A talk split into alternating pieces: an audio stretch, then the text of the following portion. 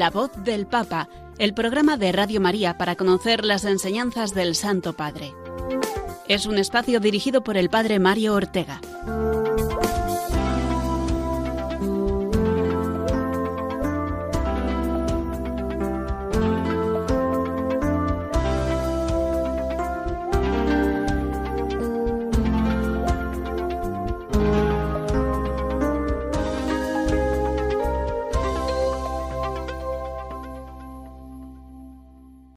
Días, queridos amigos de Radio María y oyentes de este programa La Voz del Papa, que una semana más nos damos cita a esta hora para compartir la palabra del Santo Padre.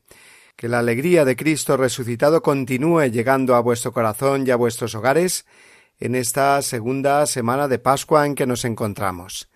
Queremos vivir esta Pascua, este tiempo de resurrección, con verdadero espíritu eclesial, unidos al Santo Padre y dispuestos ahora, como digo, durante esta hora de radio que tenemos por delante a escuchar su palabra, la palabra que el Papa nos ha dirigido especialmente en esta última semana. Comenzaremos, como hacemos habitualmente, con la catequesis de la audiencia general del pasado miércoles 12 de abril, catequesis en la que el Papa tocó el tema del celo apostólico en el testimonio de San Pablo. Después también nos haremos eco de las palabras que el Papa dirigió con motivo del rezo del Regina Cheli el domingo, domingo de la Misericordia, palabras eh, que fueron un resumen del Evangelio y en concreto un centrarse en la figura de Santo Tomás Apóstol y cómo su incredulidad nos representa a nosotros también tantas veces. Después hablaremos de la audiencia al grupo de peregrinos provenientes de Talavera de la Reina, en Toledo, un grupo perteneciente a la Asociación para Discapacitados Intelectuales, Madre de la Esperanza, que celebra su 50 aniversario y que fue recibido por el Santo Padre el sábado 15 de abril. El Papa los recibió acompañados, como iban, de su arzobispo don Francisco Cerro Chávez. Escucharemos algunas de las ideas que les transmitió el Santo Padre. También eh, tendremos ocasión de conocer y repasar esa intención de oración de la Red Mundial de Oración del Papa o el Apostolado de la Oración para el mes de abril. La intención que dice así, que se difunda una cultura de la no violencia en nuestro mundo. Y por último, en la última sección del programa, que como sabéis dedicamos al comentario algunos de los documentos del Santo Padre, hoy iniciaremos el comentario a la exhortación eh, apostólica Christus Vivit, la exhortación especialmente dirigida a los jóvenes para tratar el tema de la pastoral eh, juvenil, de la fe y del discernimiento en los jóvenes hoy en día. Pero antes eh, escuchemos, como siempre, y unámonos a esta oración por el Papa que ahora todos juntos nos disponemos a realizar. Oración por el Papa Francisco Señor Jesús, tú eres el buen pastor, siempre satisfaciendo nuestras necesidades y conduciéndonos a la vida eterna. Te damos gracias por el Papa Francisco, tu vicario en la tierra siervo de los siervos de Dios. Dale santidad y fuerza para llevar a cabo su misión y que sea para el mundo un signo de tu amor y una clara voz de verdad, de justicia y de la santidad de la vida humana. Que todo lo que diga y haga nos acerque más a ti, que vives y reinas por los siglos de los siglos. Amén.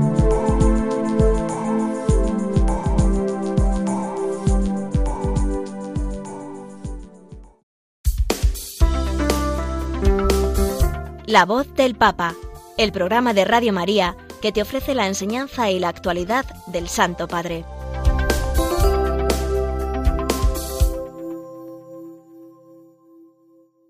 Continuó el Papa Francisco el miércoles pasado su ciclo de catequesis sobre la pasión por anunciar el Evangelio, el celo apostólico. La tesis fundamental del Santo Padre en las catequesis sobre este tema es que no se puede anunciar el Evangelio sin ardor, sin pasión. No se trata de comunicar una serie de contenidos, de mensajes y ya está, sino que se trata de transmitir una vida que hemos recibido de Dios, ahora que estamos celebrando este inmenso don en el tiempo pascual, y que hemos de transmitir. Cuando lo que se transmite es eh, una vida, una experiencia de vida, un conocimiento vital que puede cambiar otras vidas, eh, es absurdo pensar en transmitirlo de un modo frío, triste, apagado o mediocre. O se transmite con ardor, con pasión, o aquí no se transmite nada. O hay celo apostólico o no somos apóstoles. Ni Jesús llega al mundo y a los corazones de las personas. Por lo tanto, esto es lo que nos quiere eh, recordar el Papa cada miércoles en su ciclo de catequesis con este tema del celo apostólico. Comenzó con el ejemplo del mismo Jesús en el Evangelio, y tras habernos recordado el magisterio de la Iglesia sobre este tema, sobre todo el emanado eh, del Concilio Vaticano II, ahora está en el apartado dedicado a los testigos de la transmisión ardorosa del Evangelio. Y ha comenzado lógicamente por San Pablo, que sin ser del grupo de los doce apóstoles es llamado y conocido como el apóstol, apóstol por antonomasia, Suyas son esas expresiones, por ejemplo, tan conocidas como ay de mí si no anuncio el Evangelio o sufro con dolores de parto hasta que Cristo sea formado en vosotros. Eso es justamente el celo apostólico, que me importe y mucho que Cristo sea conocido y amado, que me duela, por el contrario, que no lo sea, y que nuestra primera preocupación sea siempre el anuncio del Evangelio.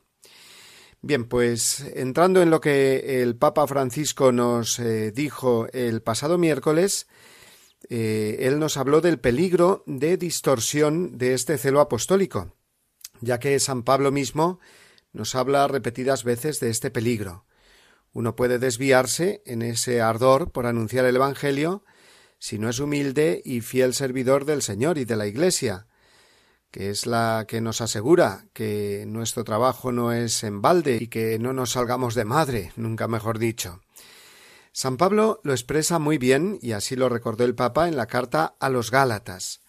El motivo de esta misiva fue precisamente prevenir a los habitantes de Galacia de la predicación de algunos que pasaron por allí predicándose más a sí mismos y a su forma de entender las cosas que el verdadero y liberador Evangelio. San Pablo mismo sabe muy bien qué significa ese celo distorsionado, ya que él, antes de su conversión, perseguía a los cristianos pensando que así estaba dando eh, gloria a Dios. Y es que podemos engañarnos o dejar que el maligno nos engañe, si no vamos con la humildad de Cristo y con el deseo de predicar siempre la verdad y no mis opiniones o eh, mis formas de entender las cosas. A veces tenemos que lidiar con una preocupación mal orientada, obstinada en la observancia de normas puramente humanas y obsoletas para la comunidad cristiana. Son palabras textuales, esta última frase del Papa. Es verdad, y esto es un peligro constante también en nuestras eh, comunidades parroquiales y movimientos. Escuchemos cómo advirtió el Papa de este peligro. No podemos ignorar la preocupación con la que algunos se dedican a ocupaciones equivocadas, también en la misma comunidad cristiana. Se puede presumir de un falso impulso evangélico mientras se está persiguiendo en realidad la vanagloria o las propias convicciones, un poco el amor de sí mismos. Por eso nos preguntamos, ¿cuáles son las características del celo evangélico auténtico, según Pablo? ¿Cuáles son las características? Una primera característica, indicó el Papa, es la prontitud para propagar el Evangelio, es decir, estar preparados para salir, para dejar nuestras comodidades, nuestros esquemas propios, y ponernos en camino a donde el Señor nos envíe, llevando el Evangelio del Señor, no eh, los nuestros, nuestros propios Evangelios que cada uno nos podemos ir construyendo en base a nuestras manías o gustos personales. La expresión práctica y concreta de esta prontitud es ponerse a caminar, caminar. Qué hermosos son sobre los montes los pies del mensajero que anuncia la paz, que trae buenas nuevas, que anuncia la salvación. Así proclamaba el profeta Isaías. Y el mismo San Pablo nos habla del calzado para nuestros pies como parte de esa armadura de la fe que ha de llevar puesta el evangelizador. Escuchemos de nuevo al Santo Padre. También aquí encontramos la referencia a los pies de un anunciador de buenas noticias. ¿Por qué? Porque quien va a anunciar debe moverse, debe caminar. Pero notamos también que Pablo en este texto habla del calzado como parte de una armadura, según la analogía de la equipación de un soldado que va a la batalla. En los combates era fundamental tener estabilidad de apoyo para evitar las insidias del terreno, porque a menudo el adversario llenaba de trampas el campo de batalla y para tener la fuerza necesaria para correr y moverse en la dirección adecuada. Por eso el calzado era para correr y evitar todas estas cosas del adversario. Aquí el Papa conecta con esa expresión suya tan repetida de que la Iglesia tiene que estar siempre en salida, que ha de ser una Iglesia en salida, dispuesta a caminar, a cansarse, a buscar, a salir al encuentro de los necesitados y de los que no conocen aún a Dios.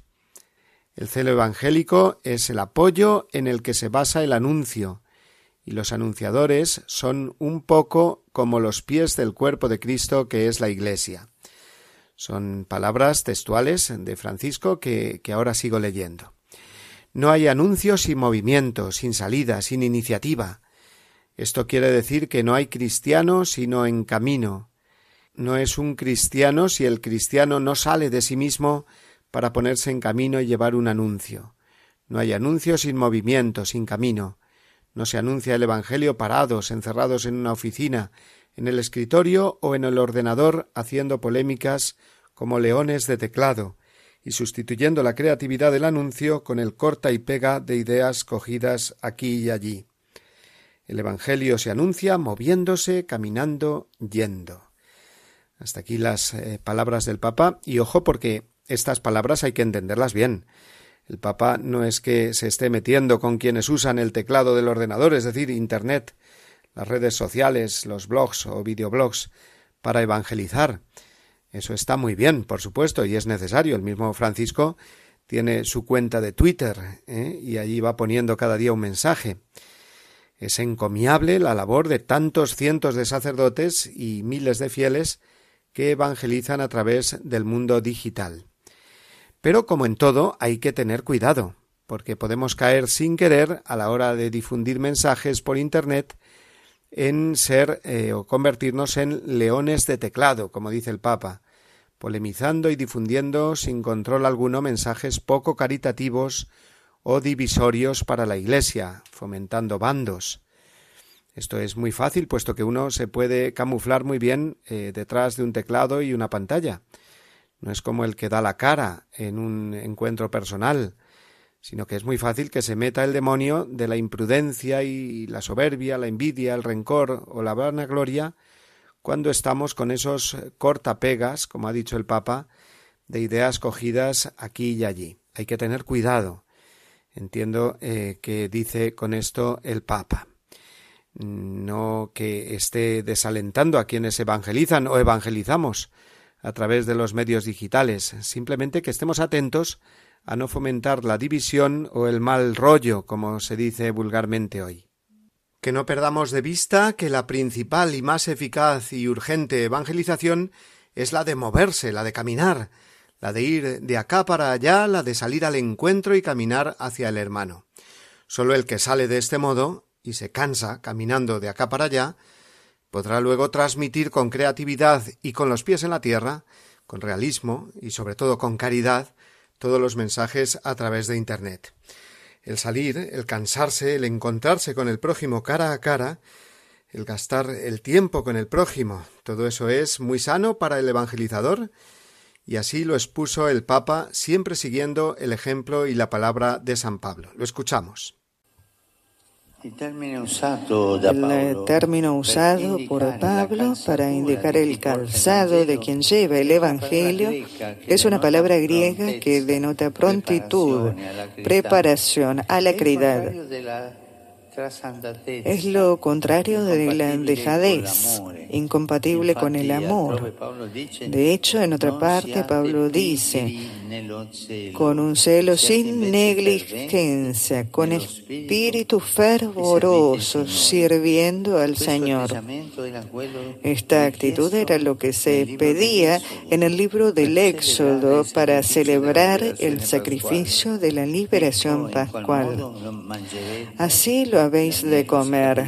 El cordero, ¿se entiende? Ceñidas vuestras cinturas, calzados vuestros pies y el bastón en vuestra mano, y lo comeréis deprisa. Es Pascua de Yahvé. Yo pasaré esta noche. Un anunciador está preparado para partir y sabe que el Señor pasa de forma sorprendente. Por tanto, debe estar libre de esquemas y predispuesto a una acción inesperada y nueva, preparado para las sorpresas. Quien anuncia el Evangelio no puede estar fosilizado en jaulas de plausibilidad o en el siempre se ha hecho así, como dice Pablo hablando de sí mismo. Mi palabra, mi predicación no tuvieron nada de los persuasivos discursos de la sabiduría, sino que fueron una demostración del Espíritu y del poder para que vuestra fe se fundase no en sabiduría de hombres, sino en el poder de Dios. Por lo tanto, y esta fue la conclusión que extrajo el Papa de su catequesis, es importante tener esta prontitud a la novedad del Evangelio esta actitud que es un impulso, un tomar la iniciativa, un ir el primero. Es un no dejar escapar las ocasiones para proclamar el anuncio del Evangelio de la paz, esa paz que Cristo sabe dar más y mejor de como la da el mundo. Y por esto os exhorto, dijo, a ser evangelizadores que se mueven sin miedo, que van adelante para llevar la belleza de Jesús, para llevar la novedad de Jesús que cambia todo. ¿Estás dispuesto a dejar que Jesús te cambie el corazón? ¿O eres tú un cristiano tibio que no se mueve? Piensa un poco. ¿Tú eres un entusiasta de Jesús? ¿Vas adelante? Ser entusiastas de Jesús. Quedémonos con esta bella expresión con la que terminó el Papa su catequesis del miércoles pasado y que ahora él mismo nos resume hablando en español.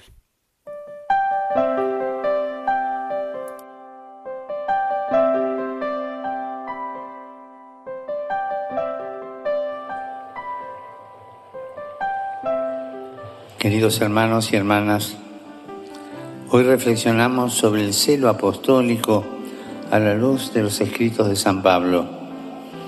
La experiencia del apóstol nos demuestra que puede haber un celo distorsionado, quizás movido por la vanagloria o las propias ideas, tal como le sucedió a él mismo antes de su encuentro con Cristo en el camino de Damasco.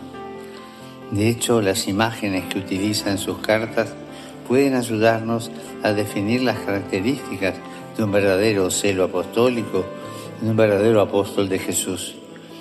En el texto que escuchamos, Pablo dice que a los efesios que el calzado para anunciar el Evangelio es el celo.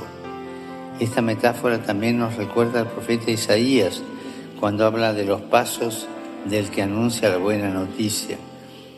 ¿Qué significa esta referencia a los pies a los pies del apóstol, significa que quienes anuncian a Jesús te tienen que mover. No se pueden quedar quietos. El cielo evangélico es la base del anuncio, lo que impulsa a salir, a tener iniciativa, a tener creatividad. En definitiva, nos hace estar dispuestos a modificar la agenda, poniendo en primer lugar el anuncio de Jesús.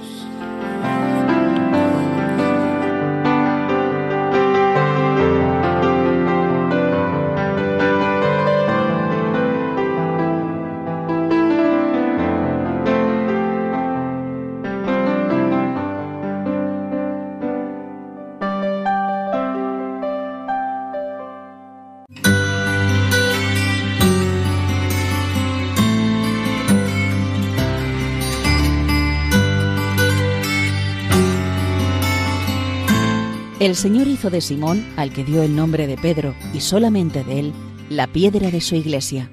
Le entregó las llaves de ella, lo instituyó pastor de todo el rebaño. Consta que también el colegio de los apóstoles, unido a su cabeza, recibió la función de atar y desatar dada a Pedro. Este oficio pastoral de Pedro y de los demás apóstoles pertenece a los cimientos de la Iglesia. Se continúa por los obispos bajo el primado del Papa. Catecismo de la Iglesia Católica, número 881.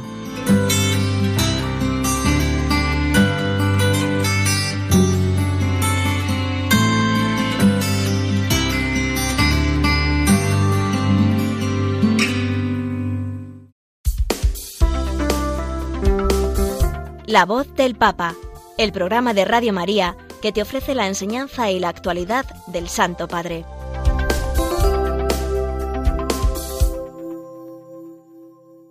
El Santo Padre apareció de nuevo en el balcón del Palacio Apostólico para el rezo del Regina Cheli y la explicación correspondiente del Evangelio del día, que era el Domingo de la Misericordia, el segundo domingo de Pascua. El Santo Padre se centró completamente en la figura de Santo Tomás, el apóstol incrédulo, que en realidad nos representa un poco a todos nosotros, dijo el Papa. No siempre es fácil creer, dijo, especialmente cuando, como en el caso de Santo Tomás, se ha sufrido una gran decepción. Después de una gran decepción es difícil creer, dijo el Papa. Tomás ha seguido a Jesús durante años, corriendo riesgos y soportando penalidades, pero el Maestro fue crucificado como un delincuente y nadie lo ha librado. Nadie ha hecho nada. Ha muerto y todos tienen miedo. ¿Cómo fiarse todavía? ¿Cómo fiarse de la noticia que dice que está vivo? La duda está dentro de él. Luego el Papa nos habló de esta situación, digamos, existencial, de sufrimiento de Tomás, que era también la de los demás apóstoles. Y reconoce, sin embargo, en Santo Tomás el Papa una gran valentía. Dice, Tomás demuestra que tiene gran valentía. Mientras que los otros apóstoles están encerrados en el cenáculo por el miedo, él sale con el riesgo de que alguien pueda reconocerlo, denunciarlo y arrestarlo. Podríamos incluso pensar que con su valentía merecería más que los otros encontrar al Señor resucitado. Sin embargo, precisamente por haberse alejado, cuando Jesús se aparece la primera vez a los discípulos la noche de Pascua, Tomás no está y pierde la ocasión. Se había alejado de la comunidad. ¿Cómo podrá recuperarla? Solo volviendo con los otros, volviendo allí, en esa familia que ha dejado asustada y triste. Sabemos que cuando él vuelve, los demás le dicen que han visto al Señor y él es entonces cuando manifiesta su incredulidad y dice aquello de si no meto mis dedos en sus llagas o, mi mano en su costado no lo creo. El Papa nos pide reflexionar a todos en esta actitud de Santo Tomás. Dice, para creer, Tomás quisiera una señal extraordinaria, tocar las llagas. Jesús se las muestra, pero de forma ordinaria, presentándose delante de todos, en la comunidad, no fuera. Este fue el gran detalle en el que se fijó el Papa, que Jesús tuvo misericordia de él, pero de la forma ordinaria y entendiendo por forma ordinaria no una aparición para él solo, para Tomás, sino una aparición junto con los demás, en comunidad. Ahí es, en la comunidad, dijo el Papa, que descubrirás mi rostro, mientras compartes con los hermanos momentos de oscuridad y de miedo, aferrándote aún más fuerte a ellos. Sin la comunidad es difícil encontrar a Jesús. El Papa eh, insistió mucho en esta idea, ¿no? Y nos lanzó esas eh, preguntas que suele hacer también al final de cada reflexión de estas eh, del Evangelio, unas preguntas a modo de examen de conciencia. Dice, queridos hermanos y hermanas, la invitación hecha a Tomás es válida también para nosotros. Nosotros, ¿dónde buscamos al resucitado? en algún evento especial, en alguna manifestación religiosa espectacular o sorprendente, únicamente en nuestras emociones o sensaciones, o en la comunidad, en la Iglesia, aceptando el desafío de quedarnos aunque no sea perfecta. Creo que es eh, una pregunta pues muy oportuna, precisamente porque en este mundo en el que estamos eh, tan alejado de Dios, podemos tener la tentación de buscarlo pues en manifestaciones de alguna manera extraordinarias, emotivas, como ha dicho el Papa, en emociones, sensaciones fuertes y no en la vida ordinaria eh, de cada día en la Iglesia, en esa entrega cotidiana, más al estilo de Dios. Por supuesto, desde el momento de la encarnación el estilo de Dios es ese, ¿no? manifestarse en las eh, en la vida ordinaria y sobre todo en la comunión con los hermanos. Y sigue diciendo el Papa, hablando de la Iglesia como comunidad imperfecta, ¿eh? Eh, de apóstoles y de discípulos atemorizados, pero precisamente en ellas donde se manifiesta el Señor. Dice, no obstante todos sus límites y sus caídas, que son nuestros límites y nuestras caídas, nuestra Madre la Iglesia es el cuerpo de Cristo, y es ahí, en el cuerpo de Cristo, que se encuentran impresas aún y para siempre las señales más grandes de su amor. Pero preguntémonos si en nombre de este amor, en nombre de las llagas de Jesús, estamos dispuestos a abrir los brazos a quien está herido por la vida, sin excluir a nadie de la misericordia de Dios, sino acogiendo a todos. Que María, Madre de la Misericordia, nos ayude a amar a la Iglesia y a hacer una casa acogedora para todos. Luego de este eh, testimonio, de esta experiencia de encuentro con el resucitado del apóstol Tomás, el Papa saca dos conclusiones. Para descubrir a Cristo hay que hacerlo en la Iglesia. La Iglesia es el cuerpo de Cristo y Él se nos manifiesta ahí, manifiesta sus llagas, como dándonos a entender que la Iglesia está siempre herida, eh, pero a través de esas heridas es como nos salva el Señor. Y además la Iglesia, en la que acogemos a Jesús, es el lugar en el que nosotros tenemos que manifestar a los demás el rostro de Cristo, saliendo al encuentro del más necesitado. Y después del rezo del Regina Cheli, el Papa Francisco tuvo un recuerdo agradecido a San Juan Pablo II, no solamente porque fue el Papa que instituyó esta fiesta de la Divina Misericordia, sino también porque salió en su defensa ante algunas acusaciones que han sido vertidas contra él en esta eh, última semana. Dijo así el Papa Francisco. Seguro de interpretar los sentimientos de los fieles de todo el mundo, dirijo hoy un pensamiento agradecido a la memoria de San Juan Pablo II, en estos días eh, objeto de acusaciones ofensivas e infundadas, acusaciones eh, que han estado vertidas en algunos medios por parte de la familia de una chica que desapareció hace cuarenta años, cuyo caso no ha estado todavía resuelto y eh, alguno de los familiares de alguna manera puso en duda eh, las gestiones y el actuar de San Juan Pablo II en aquel caso. Bueno, pues nos unimos nosotros ahora también a ese pensamiento agradecido siempre a la memoria de San Juan Pablo II, el Papa de la Divina Misericordia, el Papa que con su ejemplo siempre nos ha dado un testimonio de misericordia hacia todos.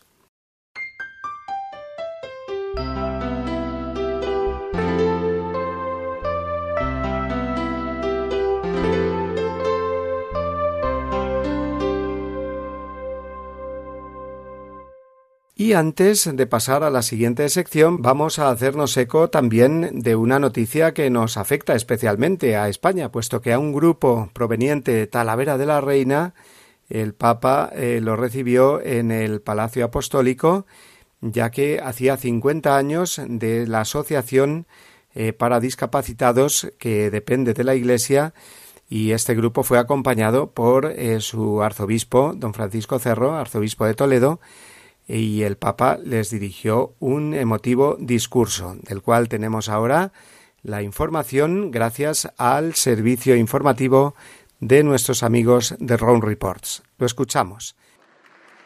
El Papa recibió a los integrantes de la Fundación Madre de la Esperanza de Talavera de la Reina en conmemoración del 50 aniversario. El arzobispo de Toledo, Francisco Cerro Chávez, también es presidente de esta fundación que proporciona ayuda a más de 400 personas con discapacidad intelectual, fomentando la integración en el mundo laboral y en la sociedad.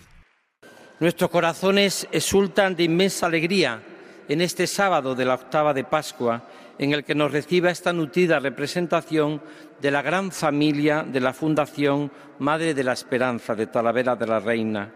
Entre los 160 oyentes había familiares, voluntarios y los protagonistas, los que cada día conviven con la discapacidad intelectual. Muchos de ellos vuelcan su talento en el arte y precisamente el Papa les quiso dar un consejo vital. Algunos de ustedes son artistas, hacen verdaderas obras de arte que después se venden. Ser capaces de ganarse la vida es importante porque el obrero merece su salario, pero creo que el beneficio del trabajo es mayor para aquellos que reciben esos pequeños objetos, tal vez como regalo, y ven todo el cariño que ustedes han sido capaces de poner en su fabricación. En 1973, el entonces arzobispo de Toledo puso en marcha el Centro de Educación Especial de Talavera de la Reina. Ofrecen talleres ocupacionales, hogar de menores tutelados, atención temprana y un centro de educación especial, entre muchas otras ayudas.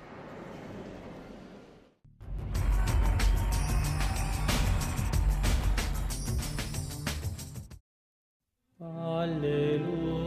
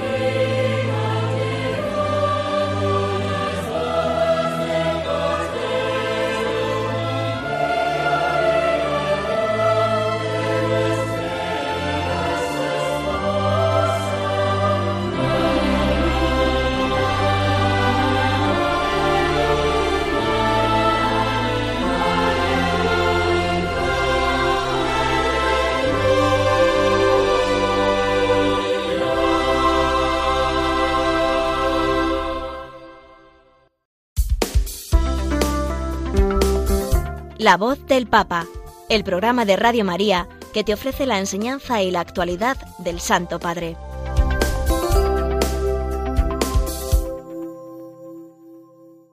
Tercer bloque de nuestro programa de hoy es el que vamos a dedicar a la intención de oración de este mes del apostolado de la oración, conocido ahora como la Red Mundial de Oración por el Papa. Ya sabéis que es una obra que ya desde hace muchas décadas eh, se difunde y consiste en rezar no tanto por el Papa, sino con el Papa, es decir, con la intención de oración que él propone eh, a toda la Iglesia. Es como decir, os invito a que recéis conmigo sobre esta preocupación o intención que tengo, sobre esta necesidad que considero urgente para el mundo hoy en día.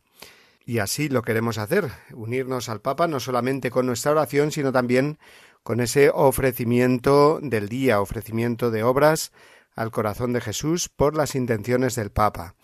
Es eh, una obra, como digo, muy hermosa y aquí en este programa procuramos siempre destacar la intención de oración de cada mes. En este, el mes de abril en el que estamos, es la siguiente, rezar por la difusión de una cultura de la no violencia. No se trata simplemente de rezar por la paz en cuanto a ausencia de conflictos, sino, dice el Papa, por una cultura de la no violencia, es decir, que se establezca en toda la humanidad una nueva forma de pensar, una cultura, ¿Y cuál sería? La de la no violencia, la de pensar eh, que los conflictos no se solucionan con la violencia, con el enfrentamiento. Es verdad que esto parece una utopía, porque todos llevamos esa semilla del pecado original que nos impulsa a la violencia. Pensemos, si no, en que la primera consecuencia del eh, primer pecado, conforme nos narra la Escritura, eh, fue un asesinato, el de Abel, en manos de su hermano Caín. Es verdad que el ser humano es tendente, por la herida de su concupiscencia, a la violencia. Pero más verdad aún es que Jesús, el príncipe de la paz, nos ha redimido y nos ofrece la superación eh, de esa tendencia pecaminosa a través del don que nos hace en Pascua, precisamente, cuando se aparece a los apóstoles resucitado y les dice La paz os dejo, mi paz os doy. Luego es muy pascual, muy de Pascua, de resurrección esta intención del Papa para el mes de abril en que nos encontramos. Rezar junto con el Santo Padre para que se difunda cada vez más una cultura de la no violencia. Escuchamos ahora, explicada por el mismo Francisco en el vídeo del Papa, esta intención de oración.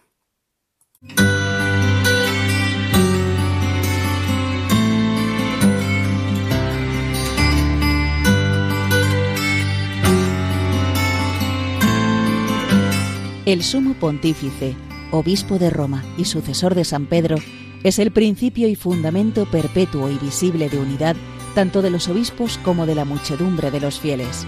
El pontífice romano, en efecto, tiene en la Iglesia, en virtud de su función de vicario de Cristo y pastor de toda la Iglesia, la potestad plena, suprema y universal que puede ejercer siempre con entera libertad. Catecismo de la Iglesia Católica, número 882.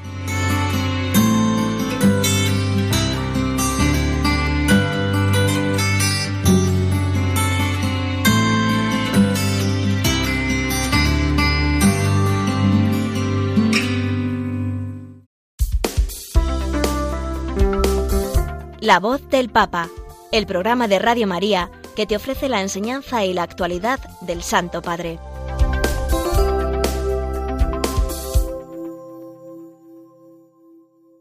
Comenzamos hoy el comentario a una nueva exhortación apostólica del Papa Francisco. Se trata de la titulada Christus Vivit, Cristo vive, y fue dirigida sobre todo a los jóvenes puesto que recoge las conclusiones del Sínodo de los Obispos dedicado a los jóvenes, la fe y el discernimiento vocacional, un sínodo que fue celebrado en octubre del 2018. La exhortación Christus Vivit vio la luz en marzo del año siguiente, el 2019, por lo tanto acaba de cumplir cuatro años. Es, eh, considero, uno de los documentos más importantes hasta ahora del pontificado de Francisco, no solo por la categoría que tiene, una exhortación apostólica, que es junto con las constituciones apostólicas el rango inmediatamente inferior al de una encíclica, sino también por la temática. Tratar de la juventud, de su fe y su discernimiento vocacional es realmente apostar por el futuro en la Iglesia, marcar las líneas pastorales para una renovación de la vida cristiana desde los años de la juventud. Por eso vamos a comentar Christus Vivit con mucha ilusión, procurando subrayar la vigencia de este documento en la juventud de hoy, aunque ya lleve cuatro años publicado. Es verdad que los cambios sociales hoy en los jóvenes eh, son vertiginosos, pero vamos, esta exhortación sigue siendo, en la actualidad, el punto de referencia obligado para toda la pastoral juvenil y para la comprensión de los jóvenes en general desde la perspectiva del Evangelio y de la llamada que Dios les dirige. Hoy haremos una breve introducción explicando las partes de la exhortación, así como los cuatro primeros números en los que, de un modo muy sucinto, pero muy bellamente, el Papa explica lo que pretende transmitir en todo el documento.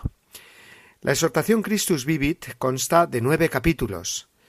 Es, por tanto, un documento no breve, sino tirando a extenso, para lo que suelen ser las exhortaciones apostólicas, y va desde lo más general a lo más concreto y pastoral de nuestra situación actual en el mundo de los jóvenes. Parte de una mirada a la palabra de Dios, tanto al Antiguo como al Nuevo Testamento, el capítulo primero se titula eh, ¿Qué dice la palabra de Dios sobre los jóvenes? Porque dice muchas cosas, ante todo con el ejemplo de tantos personajes jóvenes o que en su juventud fueron llamados y conducidos por Dios para llegar a ser patriarcas, jueces, reyes o profetas. Eso en el Antiguo Testamento. En el Nuevo también vemos muchos jóvenes, los mismos apóstoles y tantos que encontraban a Jesús, como el joven rico, por ejemplo. El capítulo segundo ya se fija completamente en Jesús. Jesucristo siempre joven, lo titula. No sólo porque vivió y murió joven, sino porque resucitado, su juventud es eterna ya. Y el tercer capítulo de Christus Vivet eh, se titula eh, Vosotros sois el ahora de Dios. Y ya el mismo título nos eh, dice nos habla del tono directo y personal que el Papa muestra en este apartado de la exhortación, hablando tú a tú a los jóvenes. Capítulo cuarto. El gran anuncio para todos los jóvenes lleva por título.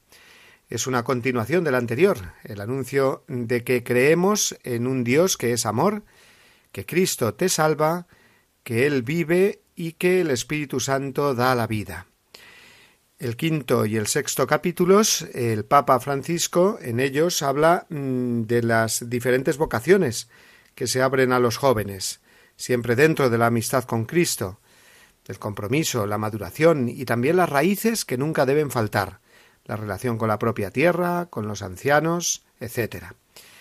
Y los tres últimos capítulos de la exhortación Christus Vivit eh, tratan directamente ya el tema de la pastoral juvenil y vocacional, el acompañamiento a los jóvenes, el ayudarles en su discernimiento, ofreciéndoles escucha y confianza en todo momento.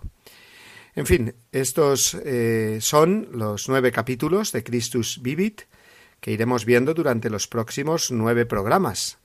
A capítulo por programa iremos. Y considero providencial comenzar justo ahora por dos razones. El título, Cristo vive, ya que estamos en tiempo pascual, y también porque terminaremos nuestro comentario a las puertas ya del verano y será un verano muy juvenil con esa prevista celebración de la Jornada Mundial de la Juventud en Lisboa. Hoy simplemente quisiera destacar ahora algunas frases de los eh, números introductorios de la exhortación que nos ofrece el Papa Francisco y que considero que son unas líneas preciosas. Leo algunas de ellas. Son, como digo, los primeros números de la introducción Christus Vivit. Vive Cristo, esperanza nuestra, y Él es la más hermosa juventud de este mundo. Todo lo que Él toca se vuelve joven, se hace nuevo, se llena de vida.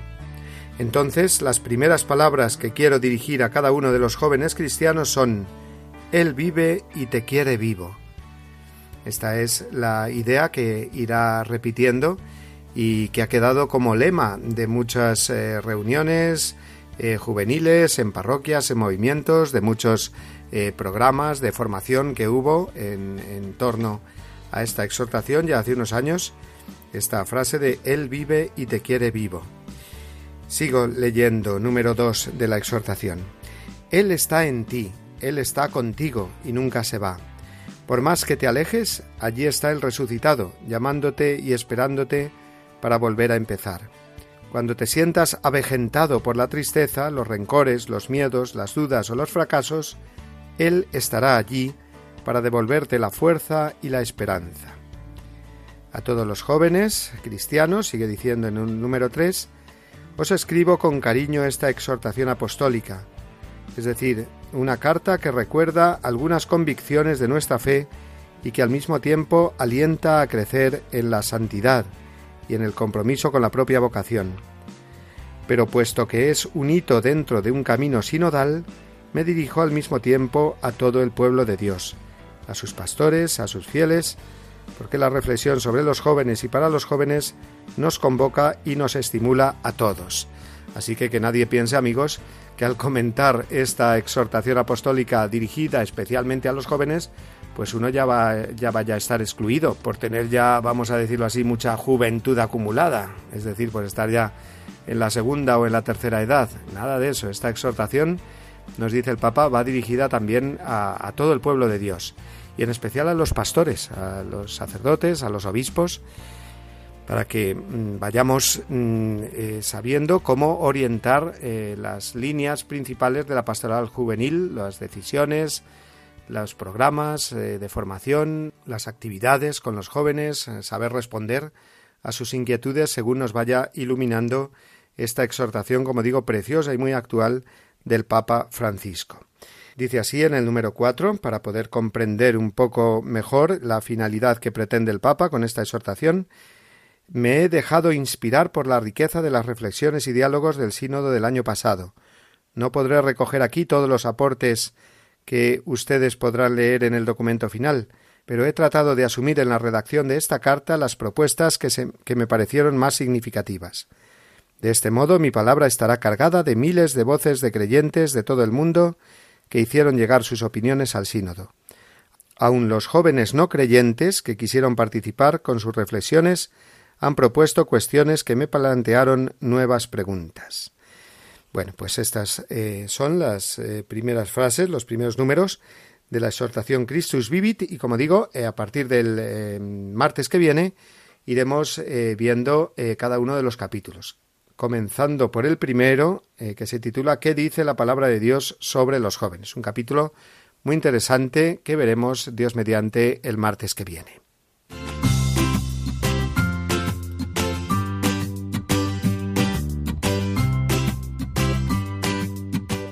Y con esta introducción a la exhortación Christus Vivit eh, que hemos empezado hoy a comentar en nuestro programa, vamos a despedirnos ya. Hemos eh, recordado también en nuestro programa las palabras del Papa Francisco eh, durante la audiencia general, la catequesis del miércoles pasado, hablándonos del celo apostólico en San Pablo. También hemos recordado las palabras del Santo Padre durante el rezo del Regina Cheli el domingo pasado, palabras que dedicó sobre todo al apóstol eh, Santo Tomás a su actitud de incredulidad y cómo esa actitud también nos afecta de alguna manera a nosotros. También nos hemos hecho eco de ese recibimiento que hizo el Papa Francisco a los miembros de la Asociación Madre de la Esperanza de Talavera de la Reina, asociación asociación dedicada a la ayuda a los discapacitados intelectuales. Igualmente hemos comentado junto con el Papa la intención de la Red Mundial de Oración del Papa o Apostolado de la Oración para este mes de abril. Y como hemos dejado prometido, el eh, martes que viene comenzaremos con ese capítulo primero de la exhortación Christus Vivit que hoy hemos comenzado a comentar. Pues nada más, amigos. Sabéis que podéis escuchar de nuevo este programa o compartirlo con vuestros amigos descargándolo del podcast de Radio María a partir de esta tarde, eh, entrando en la página web eh, www.radiomaria.es o que podéis igualmente eh, enviarnos vuestros eh, comentarios, preguntas, sugerencias al correo electrónico del programa que es la voz del papa radiomaria.es. Pues hasta entonces, hasta la semana que viene, nos despedimos ya con un fuerte abrazo y dejando que nos deje la bendición ahora el Santo Padre como hacemos cada semana. Hasta el martes que viene, amigos.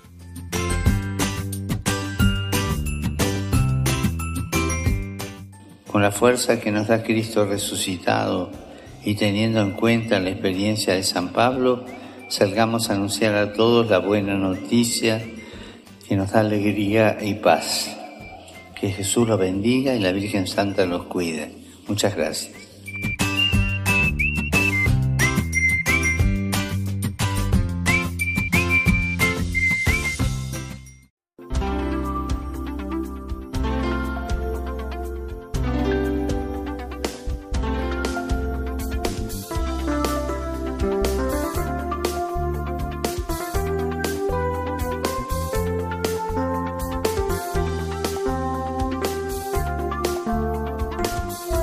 Han escuchado La voz del Papa, el programa de Radio María para conocer las enseñanzas del Santo Padre. Es un espacio dirigido por el Padre Mario Ortega.